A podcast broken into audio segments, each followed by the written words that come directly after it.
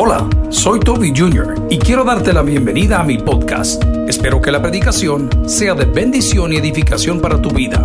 Comparte esta información con otros. Espero que disfrutes lo que Dios tiene para ti el día de hoy. Que Dios te bendiga. El síndrome del burro. Dígale a su vecino, el síndrome del burro. ¿Y por qué queremos hablar del síndrome del burro? Porque resulta ser que una profecía en Zacarías dijo que Jesús entraría sobre un pollino de asna. ¿eh? Entonces el burro está comprobando, teológicamente hablando, que las profecías dichas en el Antiguo Testamento del advenimiento del Mesías son verdad. ¿Eh? El burro pelea por la verdad, pero no deja de ser burro. El burro cerca del Señor lo llevaban en su lomo, pero no dejó de ser burro. El burro vio literalmente un milagro de un ciego llamado Bartimeo, según los evangelios, porque es la única vez que se ve a Jesús llegando a Jerusalén así. Vio la sanidad, el burro, porque un montón de gente iba caminando con él. Pero al ver la sanidad siguió siendo burro. El síndrome del burro es el que muchos tenemos porque venimos a la iglesia pero seguimos siendo no hijos de Dios. Ya van ustedes. Yo no lo dije, lo dijeron ustedes, ¿sabes? Y vamos a ver por qué. La palabra del Señor en el Evangelio de Juan capítulo 12, versículo 12 nos dice, el siguiente día grandes multitudes que habían venido a la fiesta al oír que Jesús venía a Jerusalén, tomaron ramas de palmera y salieron a recibirle y clamaban, Osana, bendito el que viene en el nombre del Señor, el Rey de Israel. Y halló Jesús un asnillo y montó sobre él como está escrito. No temas, hija de Sión, aquí tu rey viene montado sobre un pollino, sobre un pollino. Oremos al Señor. Padre, queremos romper con estos ciclos. Queremos romper con nuestra pasada manera de vivir. Llevamos años jugando de evangélicos, de evangelistas, de maestros, de predicadores, de teólogos, pero seguimos siendo burros. No hemos roto nuestra relación para con el mundo y es eso, Señor, lo que entorpece tu relación para con nosotros. Ayúdanos a ser mejores personas. Te lo suplico en el nombre del Padre, le dijo el Espíritu Santo. La iglesia dice, amén. Pueden sentarse, amigos y hermanos. ¿Cuántos están alegres de estar en la casa del Señor? Qué lindo cuando venimos a su presencia en adoración y ahora en aprendizaje. En adoración y en aprendizaje. Si no hay aprendizaje, no hay adoración. Es puro entretenimiento. Alguien dijo, el que cuida sus ojos, cuida su vida. ¿Lo puede repetir conmigo? El que cuida sus ojos, cuida su vida. No hemos podido dejar de ser burros muchos, y voy a hablar de mi persona, porque no he cuidado mis ojos. Cuando yo no cuido mis ojos, soy mucho más propenso a caer en tentación, porque no somos ángeles, somos humanos. ¿Alguien dice amén a esto? Entonces la gracia del Señor ha llegado a ser tropezadero para muchos. Me dirá, ¿qué relación tiene lo que está hablando? Bien fácil. Cuando nacimos al Señor, lo primero que queríamos hacer era conocerle. Amén, iglesia. Nos apasionaba Cristo. Nos apasionaba su palabra, nos apasionaban las alabanzas, nos apasionaban los buenos predicadores. Y digo buenos, pero todos son buenos en su rama. Nos apasionaba el servicio, pero con el pasar del tiempo, cuando nos dimos cuenta por conocimiento bíblico que la salvación no era por obras, sino que es por gracia, o sea, por gracia de Dios, entonces fuimos perdiendo el brillo, fuimos perdiendo el interés. Fuimos perdiendo el deseo porque, no hombre, yo adoro al Señor a mi manera. Si usted dice estas cosas, usted es un necio. Porque la Biblia no dice eso. Y por favor le pido, como se nos ha enseñado en esta iglesia, que todo lo que yo predique o todo lo que un pastor venga a decir acá o a esbozar acá, lo pueda respaldar con la Biblia. si no está en la Biblia, está hablando de sus propias locuras e interpretación. La gracia del Señor dice que nosotros debemos ser santos como Él es. Pero ¿por qué no podemos ser santos? Porque no cuidamos nuestros ojos.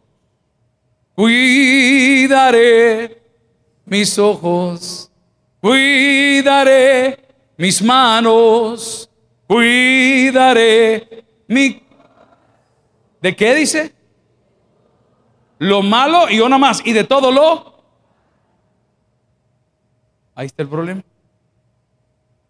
Lo vano. No estoy cuidando mis ojos y teniendo a Jesús tan cerca y habiendo sido perdonado por Cristo y habiendo visto cientos de milagros a lo largo de su vida cristiana y o haber escuchado de ellos, no podemos dejar de pecar porque no cuidamos nuestros ojos. Y si yo le digo esto, usted me va a tildar a mí de religioso. Le hago una pregunta, señora, ¿qué hace usted viniendo en minifalda a la casa de Dios? ¿A quién le ayuda usted? ¿Es usted un instrumento de bendición o de maldición? Ah, él ya se puso religioso. No, yo te estoy diciendo que habemos muchos que creemos que somos, pero no somos porque nuestros frutos dicen todo lo contrario de lo que deberían decir. En esta iglesia nunca han habido actividades de playa, nunca. Nunca. Hay pastor tan cuadrado que mire que el pastor, y eso ha sido 43 años. Porque siempre que van este tipo de mix bathing o bañarse los unos con los otros, personas que son niñas y varones, y hoy el problema es que les agarra varones con varones también, entonces van a la playa, están todos así, todos expuestos, y dice, ay, si eso es normal. Yo no sé por qué la gran clavazón. Va, ok, hágame un favor, regáleme una foto suya en bikini para tenerle en mi escritorio. ¿Qué diferencia hay? Ninguna. Ay, usted está, no, es que no es cuadrado, es que hemos vuelto a, a nuestro rudimento de la carne, a nuestra pasada, porque hemos abusado de la gracia de Dios y hoy nos permitimos todo porque creemos que es mejor pedir perdón que pedir permiso. Y luego se enoja nuestro corazón en contra de Dios porque Dios no nos da lo que queremos. Y Dios lo que quiere para todos es que seamos salvos. Y si pego la Biblia cuando dice que ni los adúlteros, ni los fornicarios, ni los mentirosos, ni los que se echan con varones entran en el cielo, estamos fregados todos. Entonces, ¿cuál es el síndrome del burro? Que anda cerca del Señor, pero sigue siendo burro. Increíble. No cuidamos nuestros ojos.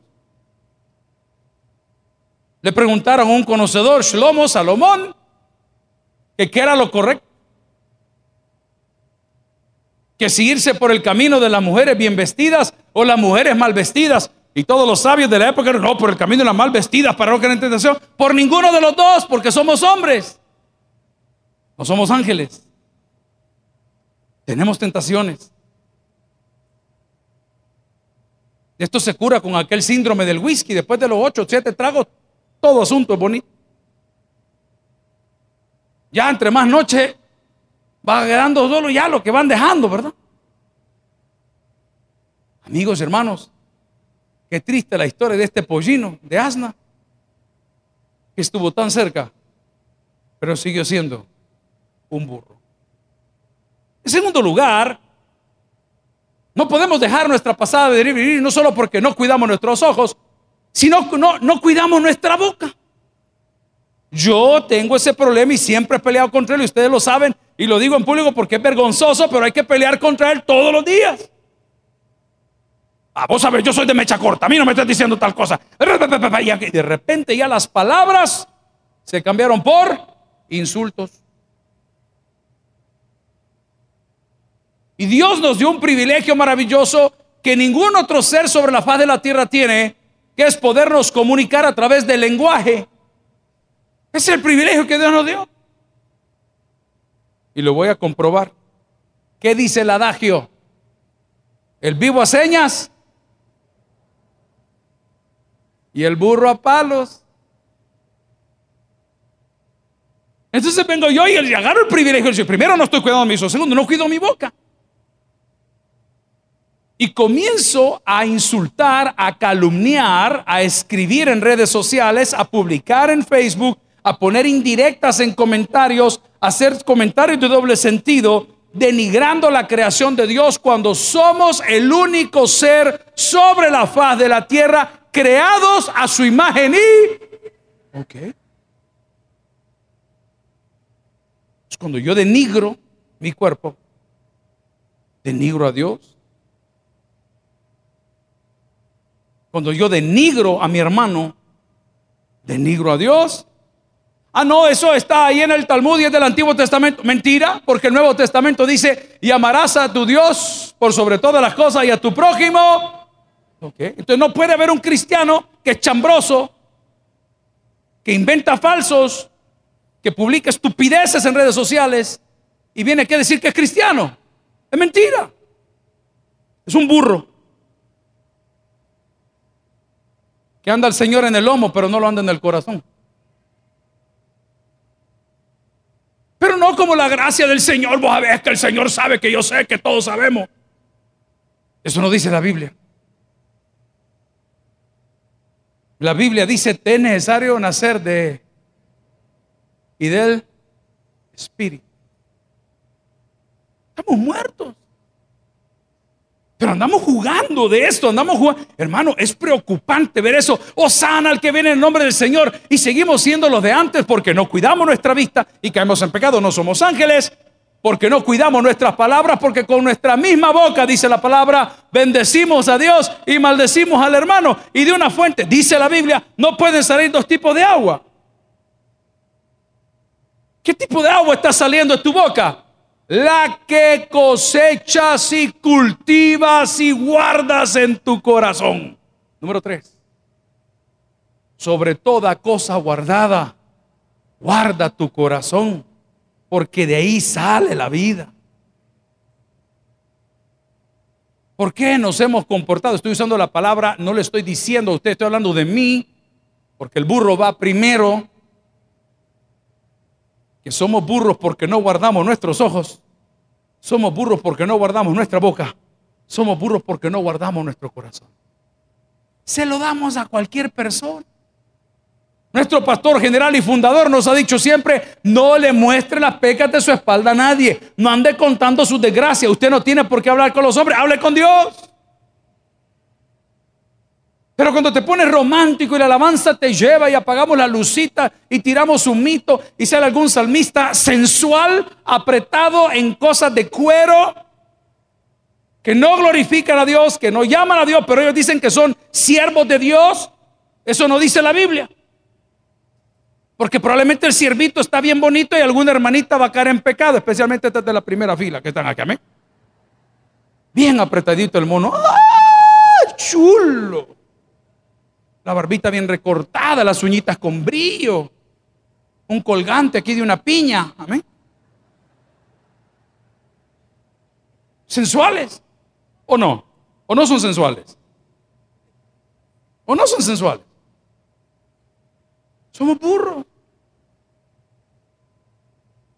Entonces tú te preguntas, es que a mí el cristianismo no, no si el cristianismo funciona, hermano. Lo que pasa es que lo estamos aplicando mal. Eso es como que le duele la cabeza y se toma un medicamento para la diarrea, hermano. Le va a complicar por otro lado el asunto.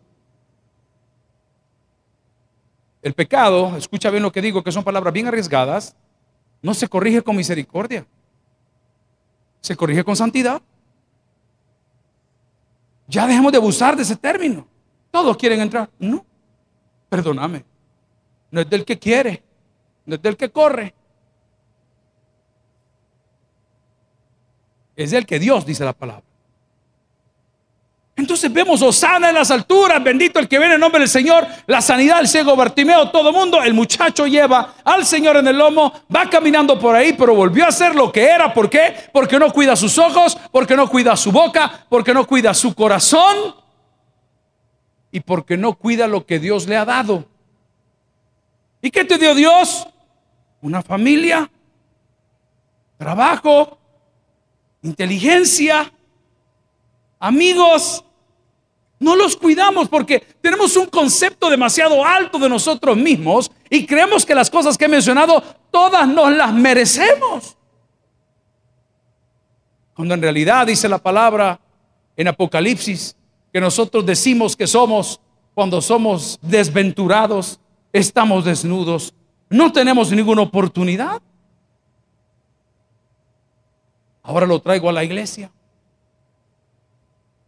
En esta iglesia hay buenísimos servidores, gente que pasa de los 14 cultos o 14 reuniones que tenemos a la semana en esta su iglesia, pasan 8 en ellas sirviendo, lavando baños, partiendo ahí cosas en la cafetería, recogiendo basura, parqueando vehículos, manejando todo el multimedia y siguen siendo...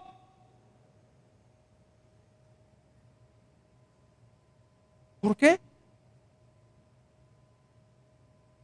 Porque ellos creen que la iglesia los va a cambiar. La iglesia no cambia a nadie, hermano. Nos es necesario nacer de nuevo. Gloria al Señor por ello. Porque cuando el Espíritu del Señor llega a nuestra vida, los deseos de los ojos, los deseos de la boca, los deseos del corazón y las cosas recibidas ya no se tratan de manera indiferente. ¿Por qué? Porque ya no vives tú, más Cristo vive en ti. ¿Por qué no puedo cambiar, pastor? ¿Y por qué sigo en los casinos? ¿Y por qué sigo? Porque pareciera que los tres pecados son lo mismo, el guaro, la mujer. No, no, no. La mentira, la exageración, son cosas de nosotros que no han cambiado. Y el Señor dice, ¿cómo es posible si te tengo tan cerca? Y esto sucede porque no le damos la importancia a lo que Dios nos ha dado. ¿Y qué me dio Dios? A su Espíritu Santo que habita literalmente en cada uno de los cuerpos que han orado y han declarado a Cristo su Señor y Salvador. Y dice que es como un sello y es la garantía y son las arras que Cristo va a volver por cada uno de nosotros. ¿Y qué hacemos? Lo contristamos porque no cuidamos nuestros ojos, porque no cuidamos nuestra boca, porque no cuidamos nuestro corazón. Le preguntaron a un sabio, ¿qué hacer cuando más bien le cuento la historia. Él es un comprador para una marca llamada Walmart. Ustedes lo conocen. México, lo voy a delimitar porque ahí fue. El distribuidor de productos es judío. Y es un maestro de la ley. Entonces llegó a reunión con el comprador de México, Walmart. Y no se conocían, hicieron amistad, comenzaron a platicar. Los primeros 10 minutos hicieron el clic de negocios. Los siguientes 10 minutos, uno de los dos se puso muy vulgar y comenzó a usar lenguaje soez.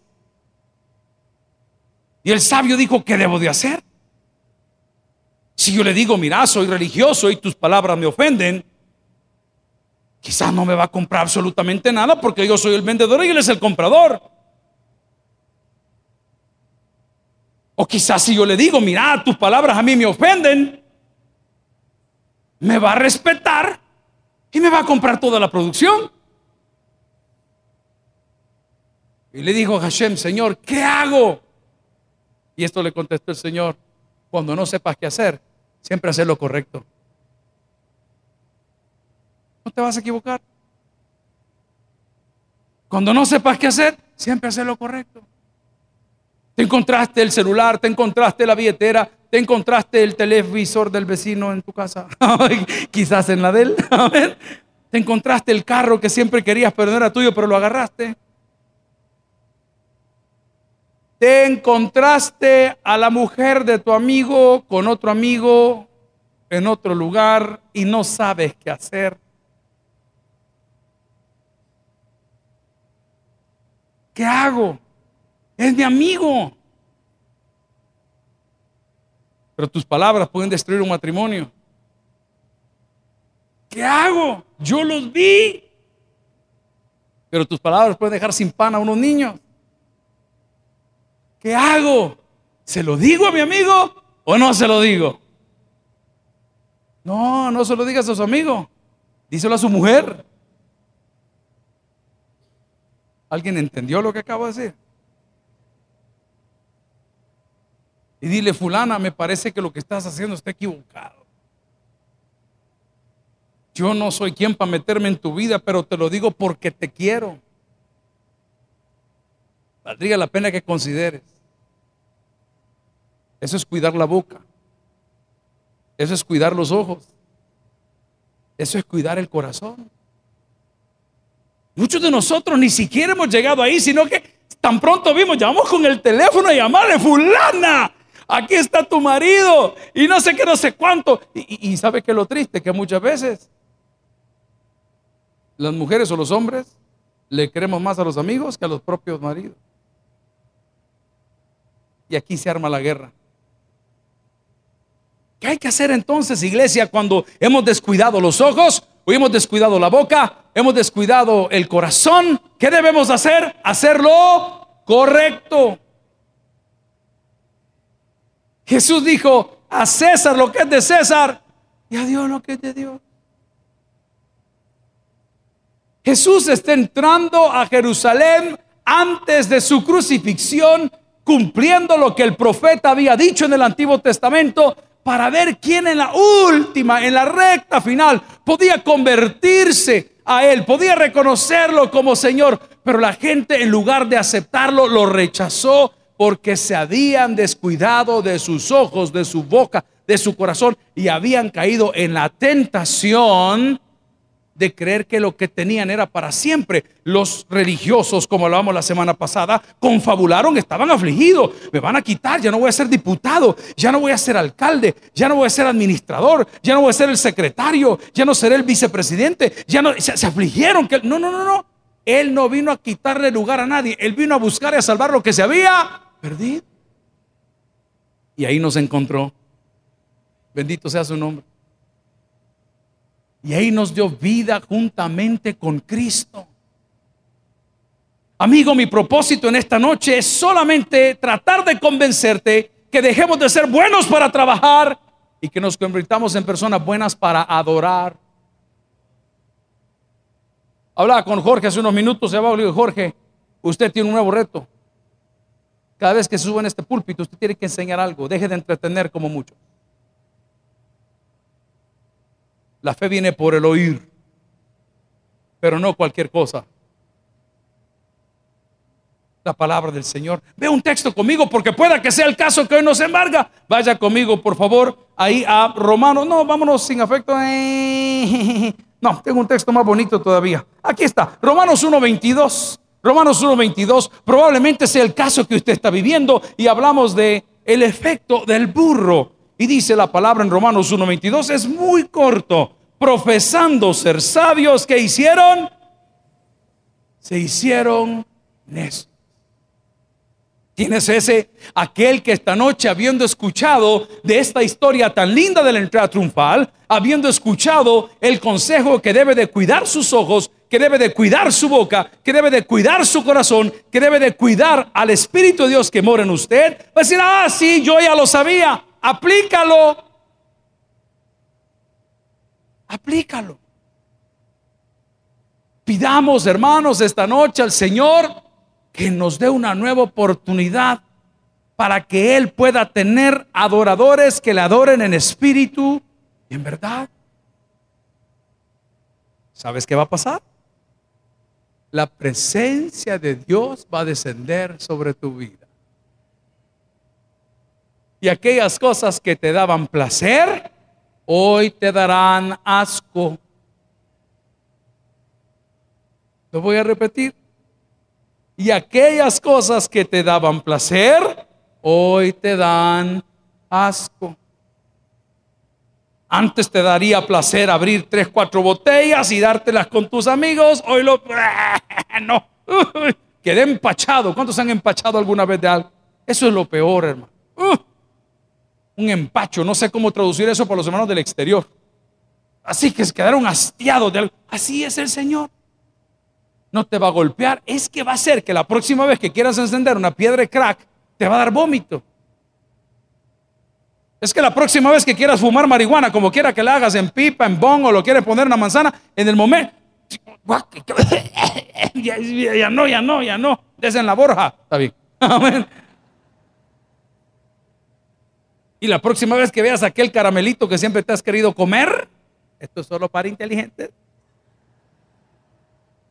Si así simplemente el Señor obrará en ti de tal manera que lo que te daba placer te va a dar asco. Te tengo una noticia. Si eso llega a pasar, Dios está contigo. No puedo decir que si no te pasa, no, pero como no. Si todavía andas en la jugada, si eres eso, perdón la palabra en El Salvador, animalada, te gusta comprar cosas robadas, sos topetero, compras carros alterados, andas cambiando placas, tarjetas de circulación, vendes un anillo, agarras un reloj, no un tuyo, negocios no. No. No lo digo yo, lo dice la palabra iglesia, sed santos porque yo soy Usted tiene que caminar a partir del día de hoy en la calle, en su ministerio, como que no tiene nada de qué avergonzarse. ¿Por qué me avergonzar? ¿Yo por qué tengo que agachar la cabeza?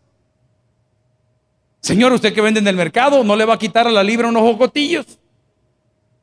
Porque tienen el truco, cuando le pesan en la báscula, bien bonito, pero cuando en el delantal quedan ocho. Cuando da la abuela, ahí en el delantal quedan.